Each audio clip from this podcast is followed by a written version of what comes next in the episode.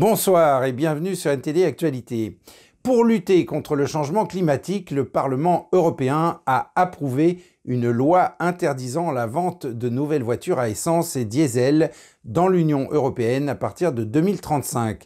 Les constructeurs devront réduire de 100% les émissions de CO2 des nouvelles voitures vendues d'ici à 2035, rendant impossible la vente de nouveaux véhicules fonctionnant au combustible fossile.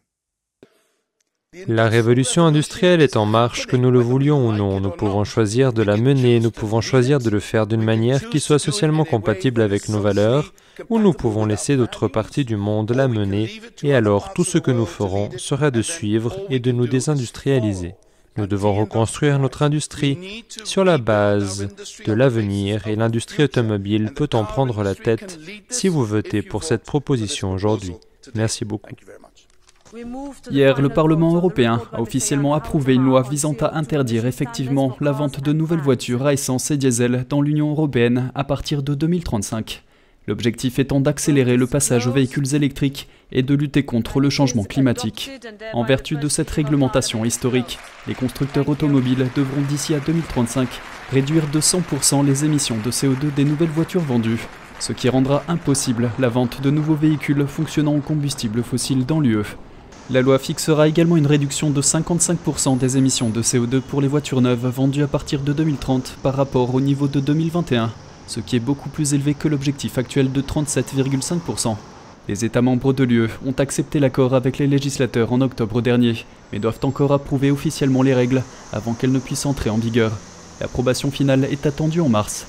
La loi sur les émissions de CO2 des voitures fait partie d'un ensemble plus large de mesures européennes plus strictes en matière de climat. Celles-ci sont destinées à atteindre les objectifs de réduction des émissions de gaz à effet de serre fixés par l'Union européenne pour la décennie à venir.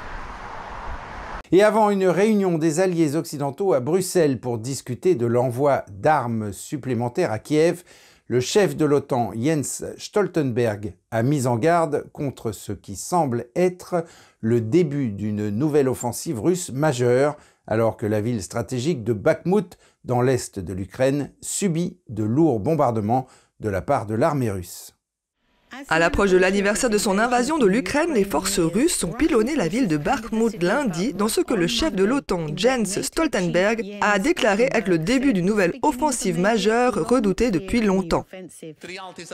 La réalité, nous la voyons déjà commencer, parce que nous voyons maintenant ce que la Russie fait à présent, ce que le président Poutine fait maintenant, c'est d'envoyer des milliers et des milliers de troupes supplémentaires en acceptant un taux de perte très élevé.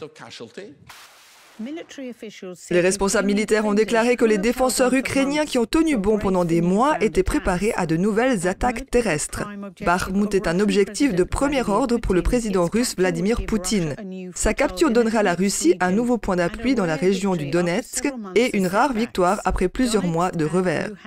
Les régions de Donetsk et de Luhansk constituent le Donbass, le cœur industriel de l'Ukraine, aujourd'hui partiellement occupé par la Russie. L'assaut sur Bakhmut a été mené par des mercenaires du groupe Wagner qui ont réalisé des gains modestes mais constants. Les nouveaux bombardements russes ont rendu la situation sur place encore plus aiguë.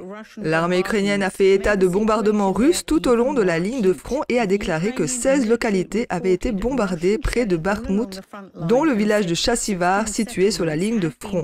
Des volontaires ont travaillé à l'évacuation des familles tandis que les combattants ukrainiens ont tenu bon malgré des conditions météorologiques difficiles. Le commandant de l'unité a qualifié le territoire de maison. C'est pourquoi nous nous y accrochons bec et ongle et nous resterons ici. Nous espérons qu'on nous fournira des armes et que nous aurons de quoi répondre. Et nous serons en mesure de lancer une contre-offensive dès que le temps le permettra parce que maintenant, nous ne pouvons pas avancer même si nous avons les armes pour le faire à cause des conditions du terrain et de la météo. Le Bureau des droits de l'homme des Nations Unies a déclaré lundi qu'il avait enregistré plus de 7000 morts et près de 12 000 blessés parmi les civils depuis le début de l'invasion, principalement à cause des bombardements, des missiles et des frappes aériennes. Il a déclaré qu'il pensait que le chiffre réel était beaucoup plus élevé. Stoltenberg a déclaré qu'il ne voyait aucun signe indiquant que Poutine se préparait à la paix ou était disposé à respecter la souveraineté de l'Ukraine.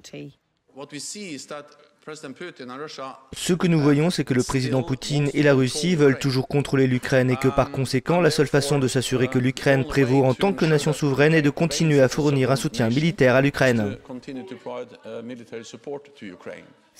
Stoltenberg a déclaré que les alliés de l'OTAN commençaient maintenant à envisager d'envoyer des avions pour aider la défense de l'Ukraine, affirmant que l'aide est nécessaire de toute urgence. Et après le tremblement de terre de la semaine dernière, les survivants ne se retrouvent pas seulement sans abri dans le froid glacial, un nombre croissant d'entre eux présente également des signes de stress post-traumatique et des attaques de panique. Le bilan combiné de la Turquie et de la Syrie dépasse désormais les 37 000 morts. Environ neuf jours après le pire tremblement de terre de l'histoire moderne de la Turquie, des personnes vivantes sont sauvées. Selon les médias turcs, les sauveteurs de la province de Hatay ont réussi à sauver deux femmes. Elles étaient restées sous les décombres pendant 200 heures. Plus tôt dans la journée de mardi, dans la province voisine de Karaman-Maras, deux frères ont été délivrés. Leur état n'était pas clair, mais les espoirs de retrouver d'autres survivants s'amenuisent. L'attention se porte désormais principalement sur ceux qui ont survécu. Dans cet hôpital de campagne de la ville turque d'Iskenderun, les médecins indiens traitent un nombre croissant de patients souffrant de troubles post-traumatiques. Il y a moins de patients souffrant de blessures dues au tremblement de terre. Maintenant, plus de patients viennent avec des troubles de stress post-traumatique dus au choc qu'ils ont subi pendant le tremblement de terre et dus également à tout ce qu'ils ont vu. Le syndrome de stress post-traumatique, ou SSPT, est causé par des événements très stressants, effrayants ou angoissants. Certains survivants ont été tirés des décombres après des heures dans le froid et l'obscurité, pour découvrir que des membres de leur famille étaient morts ou disparus. Les personnes souffrant de SSPT peuvent revivre l'événement traumatique par des cauchemars et des flashbacks, et peuvent avoir des difficultés à dormir et à se concentrer. Le commandant a déclaré que l'équipe voyait également plus de patients atteints de maladies infectieuses, car des milliers de personnes vivent dans des tentes à l'extérieur par des températures glaciales de l'autre côté de la frontière en Syrie, un centre de fortune géré par l'UNICEF fournit aux enfants des premiers soins psychologiques, en les encourageant à jouer et à se sentir en sécurité. Ahmad, 9 ans, handicapé, est hébergé dans ce centre. Une fois qu'il a oublié, il entend un son fort et se souvient. Toute voix ou tout mouvement, il est apeuré. Parfois, quand il dort, il se réveille et crie « Tremblement de terre !» L'Organisation mondiale de la santé a lancé un appel pour fournir des soins de traumatologie et de réadaptation, des médicaments essentiels, un soutien mental et psychologique et pour poursuivre les services de santé de routine en Turquie. De nombreux survivants ont désormais quitté la zone dévastée. Riza Atahan a mis sa femme et sa fille dans un bus qui les emmène en lieu sûr, à 320 km de là, en disant qu'il les fait partir pour qu'elles ne meurent pas. Selon les chiffres du gouvernement, près de 160 000 personnes ont été évacuées. Et chez nos voisins germaniques, l'ancien patron de Wirecard a nié hier toute malversation dans l'effondrement de la société de paiement allemande. Il est venu à la barre pour la première fois dans ce qui est le plus grand procès pour fraude de l'après-guerre en Allemagne. Il a qualifié de jour de souffrance le jour où l'on a découvert qu'un milliard 900 millions d'euros manquaient au bilan de l'entreprise. Le plus grand procès pour fraude de l'après-guerre en Allemagne a repris lundi. L'ancien PDG de Wirecard a nié toutes les accusations portées contre lui. Marcus Brown a déclaré qu'il n'avait pas connaissance d'un quelconque faux ou détournement de fonds au sein de l'entreprise. Il a ajouté qu'il regrettait profondément l'effondrement de la société de paiement. Il a également affirmé qu'il pensait diriger une entreprise légitime et saine. L'homme de 53 ans et deux autres anciens dirigeants de Wirecard sont en procès. Ils sont accusés de fraude et de manipulation du marché et pourraient être condamnés à 15 ans de prison chacun s'ils sont reconnus coupables. Brown est en détention depuis l'effondrement de Wirecard en 2020. La chute de l'entreprise a choqué les milieux d'affaires allemands.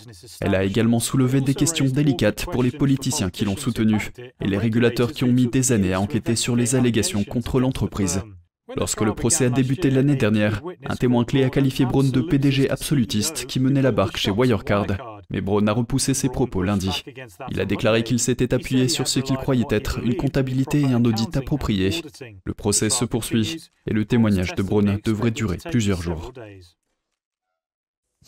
Et l'Europe n'enverra pas d'astronautes dans la station spatiale chinoise, du moins pas dans un avenir proche. et ce, bien que les astronautes européens s'entraînent en vue de visites potentielles de la station spatiale Tiangong.